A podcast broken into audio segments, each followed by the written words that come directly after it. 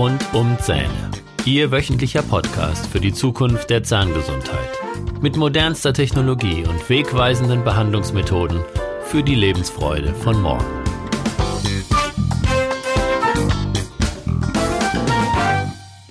Herzlich willkommen zu Ihrem Lieblingspodcast. Ich bin Dr. Holger Stuhl und ich begrüße Sie mit Freude zu meinem Podcast mit Themen rund um die Zähne.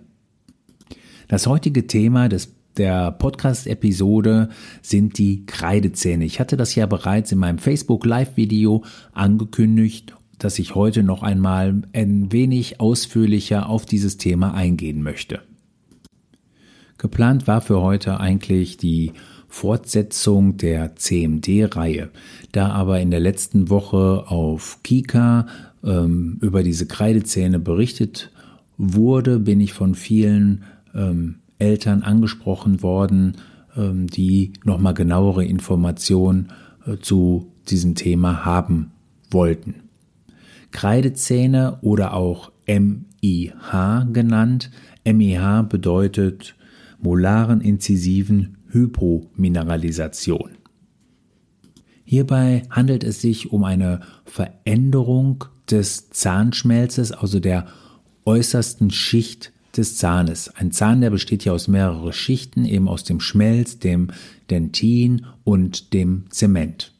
Diese Mineralisationsstörung finden Sie hauptsächlich an den ersten vier Backenzähnen.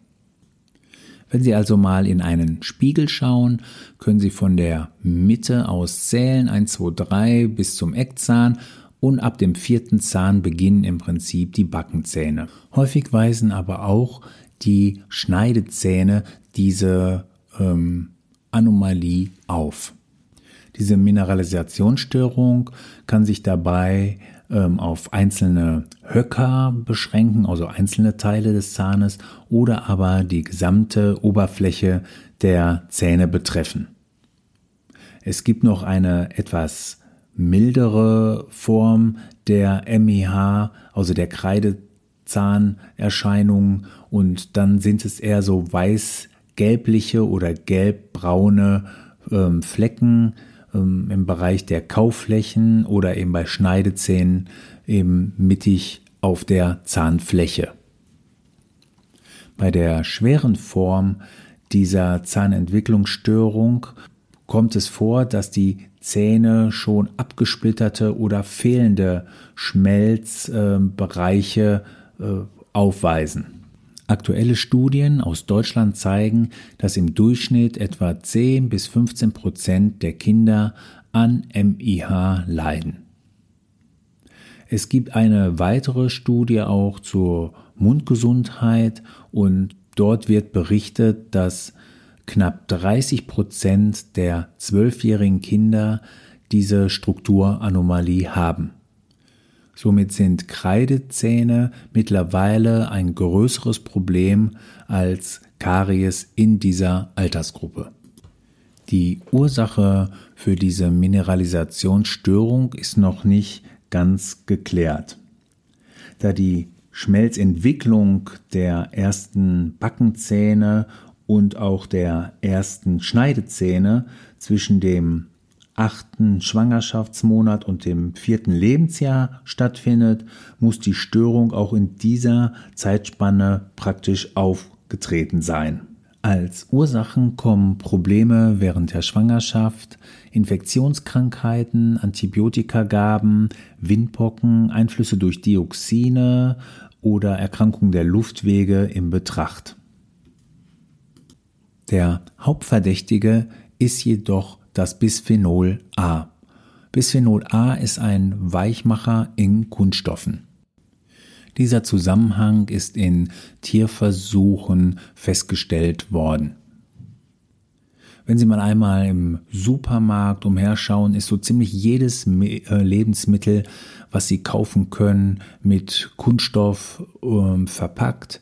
Käse, Wurst, Fleisch, Alles ist mit einer Folie umwickelt, um es eben frisch zu halten. Leider sind diese gerade diese fetthaltigen Lebensmittel ähm, dafür prädestiniert, dieses Bisphenol A aus dem eigentlichen Kunststoff herauszulösen und aufzunehmen und ähm, mit diesen Lebensmitteln nehmen wir das eben auch in unserem Körper auf und ähm, das könnte dazu führen, dass sich eben fehlerhafte Zähne bilden. Unsere sonst so schönen weißen Zähne werden dadurch nicht nur unschön oder fehlerhaft, sondern sie werden auch recht empfindlich. Und zwar auf mechanische, thermische und chemische Reize. Dadurch, dass der Schmelz einfach poröser ist, können diese Reize leichter in die tiefen Schichten des Zahnes eindringen und eben den, den Zahnnerv dort irritieren und ärgern. Die betroffenen Patienten klagen dann oft über Schmerzen beim Trinken, Essen und Zähneputzen. Dies beeinträchtigt natürlich die Lebensqualität ähm, der jungen Patienten, also der Kinder und der Jugendlichen und erschwert die Behandlung auch eben beim Zahnarzt. Und das habe ich jetzt in der jüngeren Zeit öfter erlebt, dass eben Patienten mit diesen Kreidezähnen ganz empfindlich sind, wenn ich zum Beispiel den Zahn bei der Grunduntersuchung mal äh, vom Speichel durch den Luftbüster befreie. Was können Sie nun also und auch ich als Zahnarzt beim Auftreten dieser Kreidezähne tun? Eine echte Vorbeugung ist bis zum jetzigen Stand eigentlich nicht möglich, weil die Veränderungen ja schon während der Zahnentwicklung unbemerkt stattfinden und äh, die Ursachen ja noch nicht vollständig aufgeklärt sind. Leider ist die Oberfläche der betroffenen Zähne ja rau und zerfurcht und somit können sich auch viel leichter ähm, Nahrungsbestandteile und eben Belege anlagern und so die Reinigung natürlich erschweren und natürlich auch die Anfälligkeit für Karies erhöhen. Die Zähne sind eben nicht nur schlechter zu reinigen, sondern sind oft auch besonders berührungsempfindlich, was eine wirksame und effektive Mundhygiene sehr erschwert. Deshalb sollte über das normale Zähneputzen hinaus noch eine besondere Prophylaxe stattfinden, was ganz wichtig für diese Zähne ist.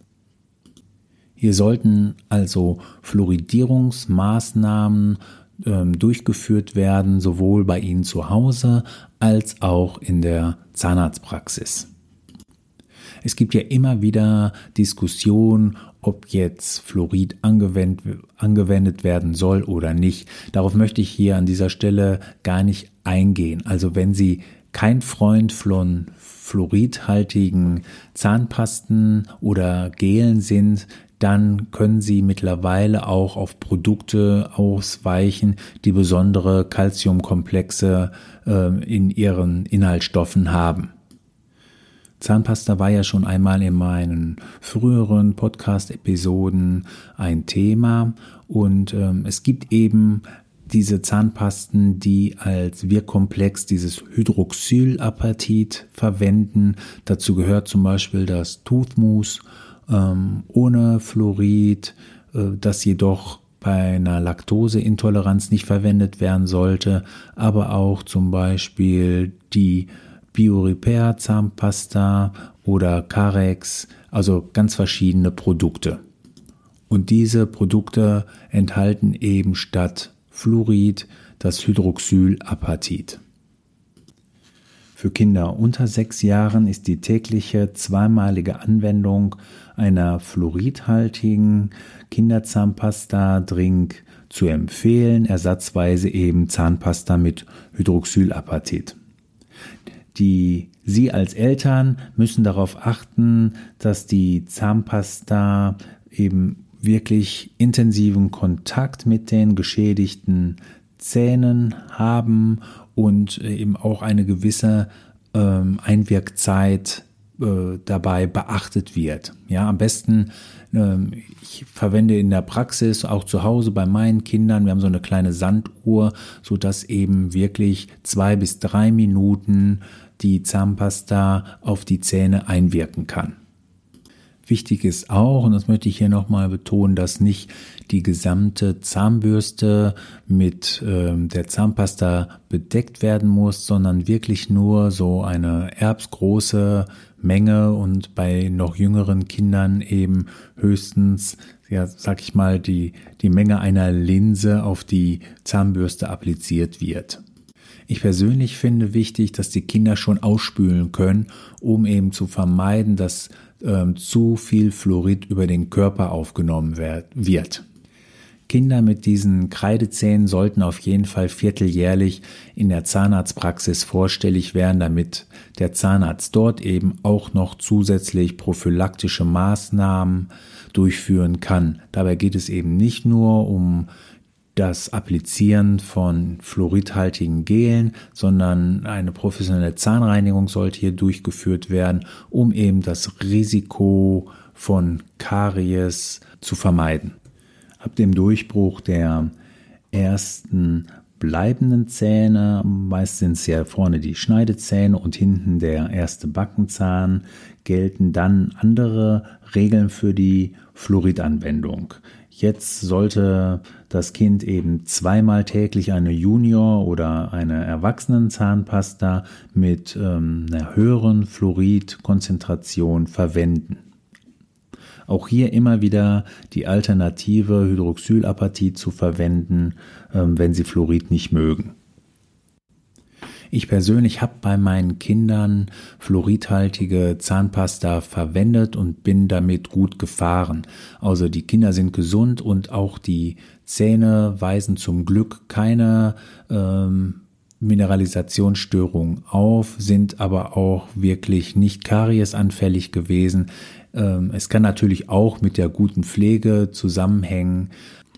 Und ich denke, die Fluoridanwendung ist wirklich sinnvoll. Wenn Sie also Fluoride anwenden äh, wollen, gehen Sie wie folgt vor. Sie können ähm, zusätzlich zu den fluoridhaltigen Zahnpasten auch noch Mundspüllösung verwenden und einmal wöchentlich ein sehr konzentriertes Fluoridgel auftragen, zum Beispiel dieses Elmex Gelee. Sind diese Zähne schon etwas stärker zerstört, sollten dort weitergehende Maßnahmen durchgeführt werden. Zum Beispiel können diese Zähne eben mit einer Kinderkrone oder mit einer richtigen Krone ähm, geschützt werden, so dass diese nicht mehr so empfindlich sind und eben auch ähm, die normale Kauffunktion wieder gewährleisten.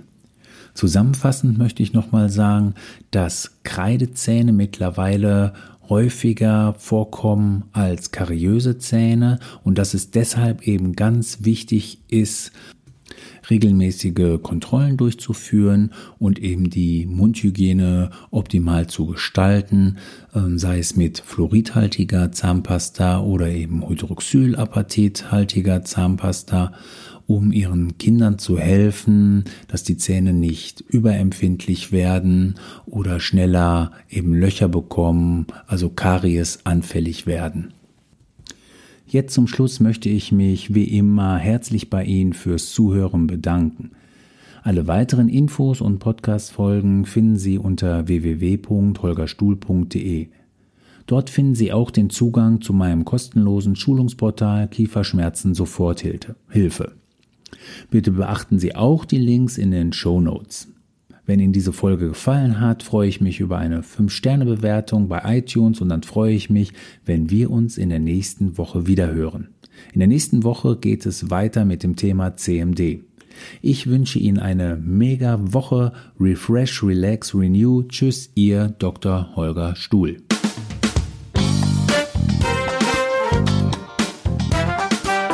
Das war der Podcast rund um Zähne mit Dr. Holger Stuhl. Weitere Informationen finden Sie auf der Facebook Fanpage und auf Instagram unter Dr. Holger Stuhl sowie auf der Website www.holgerstuhl.de.